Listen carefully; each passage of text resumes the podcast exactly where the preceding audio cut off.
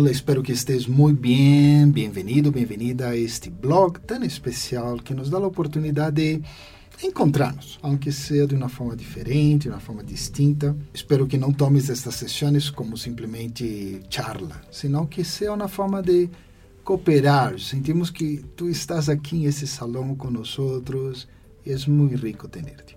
Hoje vamos falar de educação e valores. Brahma Kumaris tem uma experiência muito valiosa porque há bastantes décadas tivemos um trabalho interessante com o Unicef a nível mundial, que era um trabalho de valores.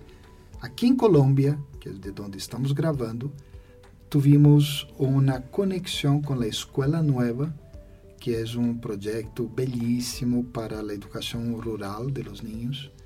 E aí em Manizales, hicimos várias sessões com as pessoas e tudo e foi devido a um programa chamado Valores para Viver. Outra maneira que se mostrou foi através de um, um personagem fantástico, Diane Tillman. Ela vive allá em um lugar fantástico, cerquita da praia, bonito, allá em Califórnia. E ela trabalhou muito no tema de valores para ninhos pequenos e ninhos de calle. Incluso ela lo hizo na prática. Ela foi à Ásia, a um lugar de refúgio, de ninhos refugiados allá, e aí estuvo trabalhando com eles sobre o tema de valores. Assim que Brahma Kumaris tem já essa experiência a nível mundial. Aqui em Colômbia também hicimos várias coisas, además de la, de la Escola Nova. E temos essa experiência. Pero por que queremos tocar esse tema? Porque hoje em dia há um problema em termos de equilíbrio, porque há demasiadas coisas. Como as escolas estão tratando de preparar os estudantes para ser mais efetivos, mais produtivos, terminam llenando a gente de demasiadas coisas. Ou seja, as pessoas estão ahogadas. Estamos falando de ninhos, a vezes chiquitos, que les toca levar para a escola como que 30 quilos, não exagerando, mas digamos bastantes livros e que não funciona assim. E nos olvidamos a vezes dessa parte tão importante de ensinar os valores. Ou se não ensinar, pelo menos repassá-los dentro do ambiente da aula, ou falando de uma forma ampla, incluso na educação informal, a educação das empresas, a educação, a vezes, do vecindário. Todos esses aspectos, os valores têm uma importância e não podemos renunciar a isso. Pero me gostaria de escuchar de, de Manuel, Manuel Cerón, que está con nosotros, que es administrador y trabaja mucho en el área de calidad, en el área productiva, y quería escuchar de él de cómo insertar valores cuando las empresas lo que necesitan es dinero, plata ya, o necesitan clientes, o necesitan personas que salgan de la universidad ya listas para dirigir una empresa. Bueno, gracias. Un saludo para allá, para los que nos están escuchando. Sí, ese es un tema muy importante, digamos, en el ámbito laboral, ¿no? Pues hay, uno se forma y uno quiere, bueno, llegar a una posición, eh, ser reconocido, desempeñarse apropiadamente, tener nuevas oportunidades. Y todo eso realmente pues es importante el desarrollo de habilidades, de competencias y también de valores. Y eso haciendo la, la diferencia y el interactuar, pues digamos, en una organización, uno es lo que le enseñan en la universidad, ¿sí? pero otro es cuando uno se enfrenta a la realidad. Entonces, eso pues e, es un marco de referencia, sirve para uno calificar al, cargo que uno está aspirando, pero realmente pues ya la práctica es lo que determina eh, mucho la creatividad, la iniciativa, la, la voluntad, el deseo uno realmente de querer servir. Y ahí viene una parte importante que me gustaría señalar. Muchas veces uno tiene unos principios, ¿no? O sea, por lo menos viene desde la casa, desde el hogar. Entonces, de la honestidad, de la transparencia, de ser correcto, de todo hacer en, su momento, y eh, con la disciplina. Pero muchas veces uno llega a la organización y simplemente pues quiere surgir y bueno, puede uno mostrar habilidades, competencias en determinada materia y eso llama la atención de un directivo. Y se puede dar el caso que yo soy honesto, pero me ofrecen un cargo de mayor responsabilidad, mayor nivel salarial, mayor impacto eh, de mis decisiones, pero la persona que está arriba me dice, bueno, yo te doy esta oportunidad, pero con una condición. Entonces, ¿cuál es la condición? Que tú haces lo que yo te diga. Y eso puede ser la diferencia, porque me lleva a mí a transgredir mis valores, a hacer cosas que no debo hacer. Porque como yo me comprometo a hacer lo que la persona dice, entonces si estoy en la parte contable, pues eh, eh, ignorar cierta información o camuflar la información y eso me puede generar a mí un, conflicto más adelante. Y es ahí donde uno tiene que analizar los principios, los valores fundamentales y los, los principios y los valores no se negocian. Podemos negociar cualquier otro aspecto, pero menos nuestros principios y valores, porque de eso determina el bienestar en el futuro porque cuando uno se mete en un problema de esos es muy complicado salir después de eso. La imagen de uno queda pues eh, distorsionada, quedan los antecedentes, pero sobre todo queda el sentimiento de no haber sido coherente con los principios y valores que uno en principio tiene muy internamente, que lo refuerzan en la casa, pues obviamente también en la educación, pero fundamentalmente es eso. Para mí, y mantenerse en esa línea, obviamente querer avanzar, progresar, pero tenemos que eh, volver al principio. Principios y valores es lo que determina la rectitud del camino que tú vas a seleccionar para tu futuro. Perfecto. Muchas gracias. Es bueno ver ese vínculo entre lo productivo y lo valórico, porque yo recuerdo cuando era niño y las clases de valores, que tenía otro nombre allá, eran las más aburridas del planeta, o sea, y realmente uno no veía lógica en por qué estaba enseñando eso. Y pocas personas hacían, de hecho, ningún profesor mío de valores, cualquiera que sea el nombre, tuve varios, se hizo, se dio el esfuerzo de explicar, mira, tú ya estés en un ambiente laboral, eso te va a servir para tal cosa. Ahora la cosa es mucho más compleja. Entonces, María Paula, que es psicóloga, va a tratar de, de explicar-nos como fazer para, em um ambiente de aula ou em la empresa, ou Manuel insistia com a parte de la casa, como insertar o tema de valores de uma maneira educativa em momentos em que não há tempo, não há como.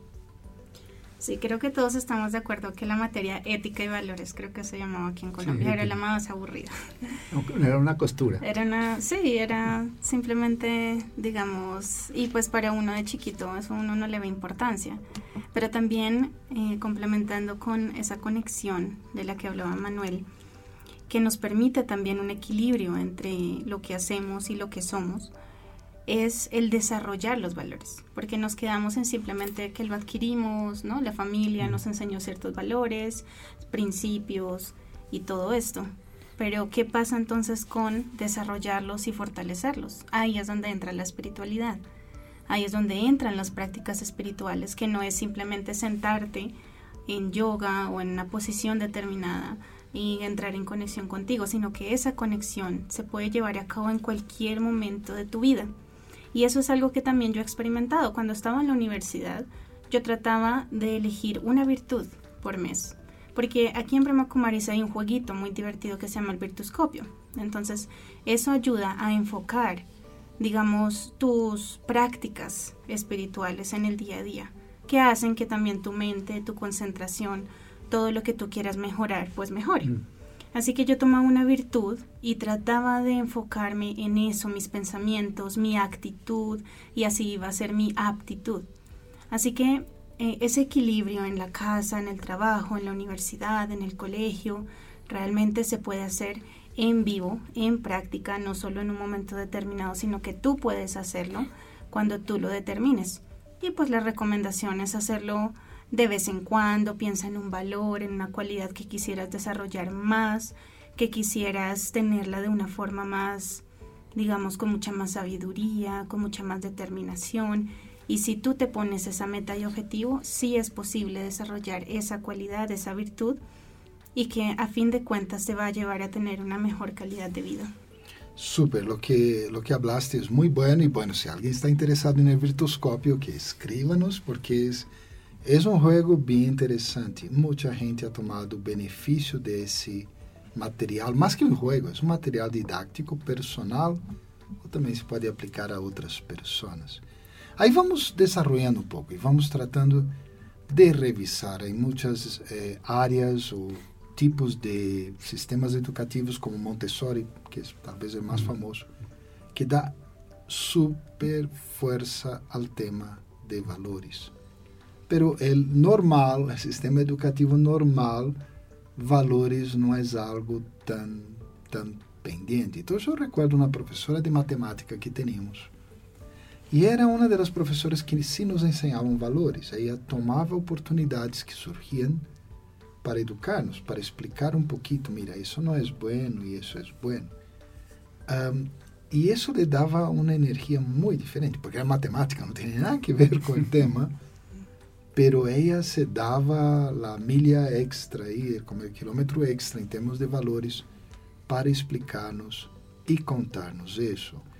Não sei, Manuel, como como se poderia, pensas tu, preparar uma pessoa para entrar a um mercado de trabalho que é tiburônico em dia, que só quer matar-te, pero manter seus valores éticos, seus valores humanos? Como se poderia ajudar essa pessoa? Que isso é a educação. A educação, mais que ensinar, é ajudar a alguém a desenvolver algo.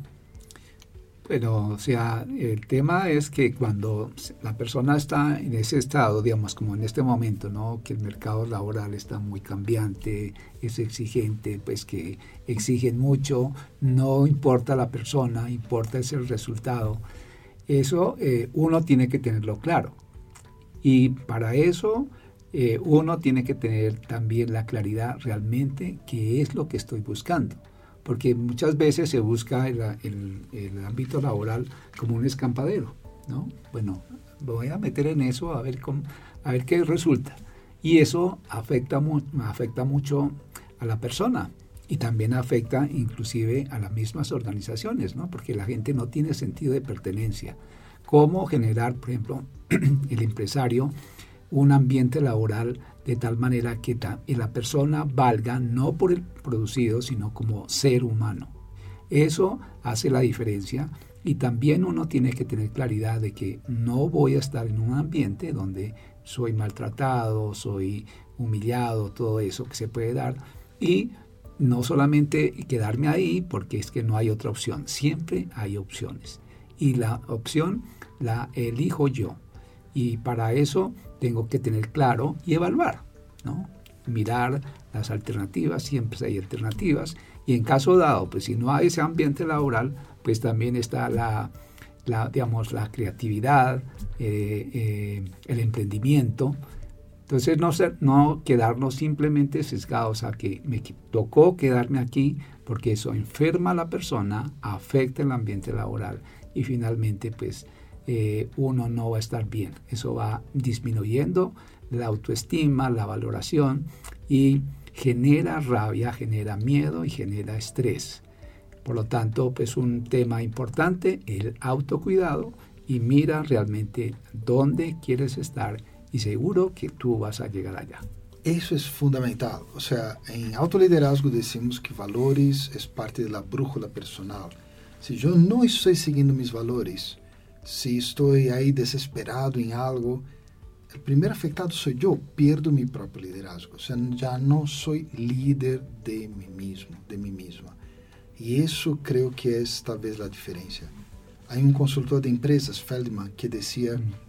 que valores não se vê, são invisíveis, Mm. Pero tu podes ver os frutos desses valores. valores. Uno pode ver que passa com esses valores. Vamos escuchar as últimas palavras aí de Maria Paula e já cerramos, pero queremos que tu quedes pensando como educar-te melhor em valores, como ajudar a educar em valores.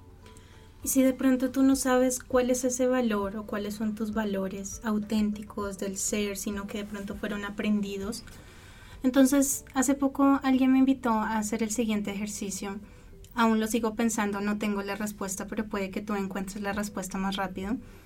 Y es que esta persona me preguntaba, ¿cuál es ese valor esencial que tú no puedes cambiar? Mm. Nada hace parte de ti y que guía tus acciones. Ella decía que para ella era la verdad, el valor de la verdad, ¿no? La autenticidad, aquello que es esencial, lo real. Mm, aún sigo en esa búsqueda, pero te invito a que, eh, a que tú lo encuentres, a que hagas ese ejercicio, porque el ser, el alma está tan llena de cualidades, pero debe haber una en la que tú puedes elegir para guiar esas acciones y que realmente te traiga mucha paz y felicidad. Fantástico y muchas gracias a ti por haber estado con nosotros. Explora ese blog, tenemos tantas otras cosas para ofrecerte y no te olvides dejar tus comentarios. Esos comentarios son valiosísimos. De corazón me despido, soy Marcelo Bulk, acá de Brahma Kumaris, Colombia. Un saludo muy especial para ti. Bueno, nos vemos en la próxima, de parte de Manuel.